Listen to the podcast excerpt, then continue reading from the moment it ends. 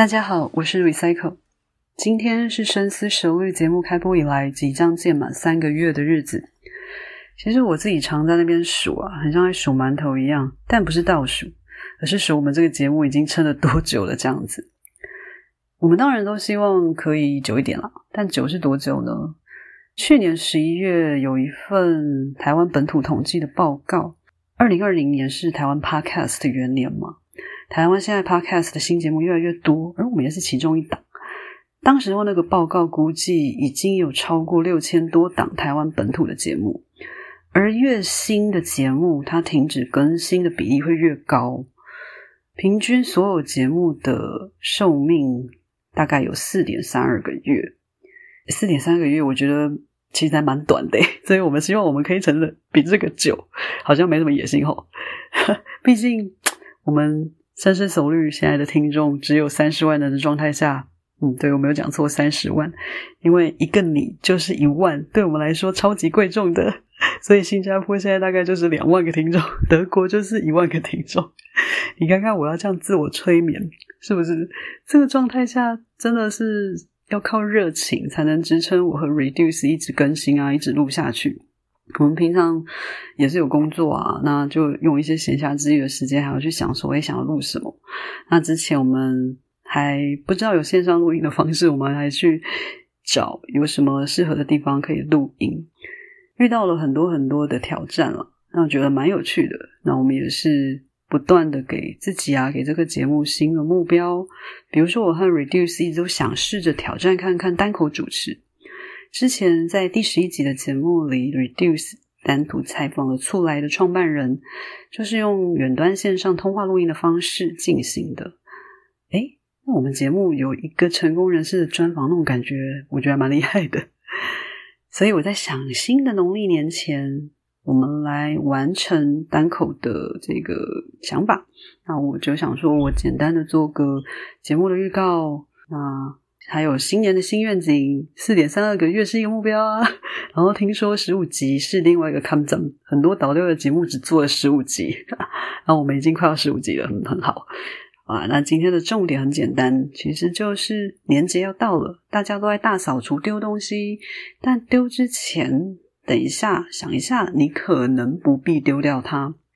这个是我和 Reduce 本来要在上礼拜跟大家分享有关大扫除丢东西时有什么零废弃的处理方式，来让大家少丢一点垃圾，少制造一点垃圾。结果原本一周都是更新一集的，我们现在已经超过十天没更新了。那 Reduce 有发 IG 跟大家说抱歉啊，因为最近我们有点忙。而如果你有听上一集，我才在节目里跟大家说。哦，回收大百科教我们的手机壳不能回收诶，那不如各位来效法我试试看裸机好了，不要包壳，不要包膜，不要贴保护贴，然后我在那边说裸机多好多好啊。通常其实大家看我的手机六 S 的外观，真的看起来是蛮好的哦。然后就在我这样志得意满的时候，一直在那边讲，我就知道有一天话讲多了，讲满了，就可能会出事。就在上上礼拜五。节目才播出的隔天，我就跌倒了，真的超蠢的。我拿着手机，所以诶六 S 跟我一样破相了，破相了。他的脚脚裂了几条裂痕，但功能还是正常，所以我还是要继续用。那我不得不说，六 S 真的很耐摔耶。但我真的没有想要换手机啊，所以我还是不要再继续乱讲话好了。只是那个裂痕呢，我看了很刺眼。所以我真的是想了很久，就好吧，就贴了一个满版的保护贴，这样把它贴起来。所以你看，没想到跌倒也要付出环境成本代价，不止手机要爆炸，对，呃，重重点是伤口要爆炸啦。那我就制造了超多医疗废弃物的，所以我就跟经纪人说：“可恶，我不要再跌倒了。”然后刚给经纪人看我的六 S，那经纪人包嗨就说：“诶看不出来哪里有裂耶。”好，非常好。我的六 S 还要再继续用久一点。好，诶，你没听错哦，是的，经纪人。我们是三十万人收听的节目，当然会有经纪人啊。包黑的工作就是他每天，呃呃，不是啦，不是每天，就是每个礼拜都会认真的盯我们的进度。他真的非常准时哦。每次时间一到，如果还没上架，他就会来关心。他真的是超级粉条啦。那只是他最近都没有关心我们嘞。经纪人是不是放弃我们了？好了，我们我现在来跟这个呃，Reduce 说的嘛，广大的听众忏悔一下。好啦，总之就是，诶，刚好 Reduce 也最近比较忙，然后 Recycle 我又把的把的那一天的晚上本来是要录音的，就延后到这个礼拜三，也就是后天，我和 Reduce 会连线录音，预计要仔细的分享跟换物有关的经验跟内容。那现在就是想说，来跟大家预告一下，或许你可以试试那些正要丢掉的东西，把它留下来，在新的一年来尝试看看换物嘛。也许你会体会到换物的乐趣。当然，加入换物社团或者是去二手拍卖，这些都需要花相对比较多的心力跟时间，跟你直接丢掉比起来，当然是丢掉当然是单纯很多。但是得到的乐乐趣，我相信会比你去丢掉，或者是你单纯的捐赠换物的乐趣会比较多一些啦。那最简单的一个捐赠方法，其实就是问身边的亲友是不是需要嘛。那这个听起来，其实大家会想说：“哎，我已经这样在做啦。”很多人其实也这样在做，身边的朋友的确也都这样做。为什么我还要特地提醒大家呢？是因为上个月我的好朋友景美本本妈她启发了我。就是觉得我还是要来跟大家说这件事，到底什么事？上个月我们见面的时候，我刚去换物社，呃，刚换物换了一副二手麻将。他看到我提着那副二手麻将，很惊讶的说：“哎，我不知道你会打麻将，哎，我前一阵子才丢掉一副二手麻将。”什么？本本妈说她在换物社团换了几天换不出去，碍于时间压力，最后她只好丢了那副麻将。我跟他说：“下次先问问我们啊，而且。”不是只有我想要，我们共同的好朋友万隆好朋友也想要诶。本本妈，你舍近求远啊！所以这件事真的激励了我今天胆口的动力。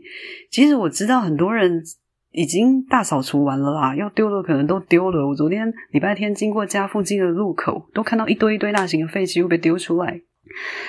这，但我觉得也许还是有人还没丢哦。我想，也许有机会。你如果正在考虑清掉一些物品的话，先别急。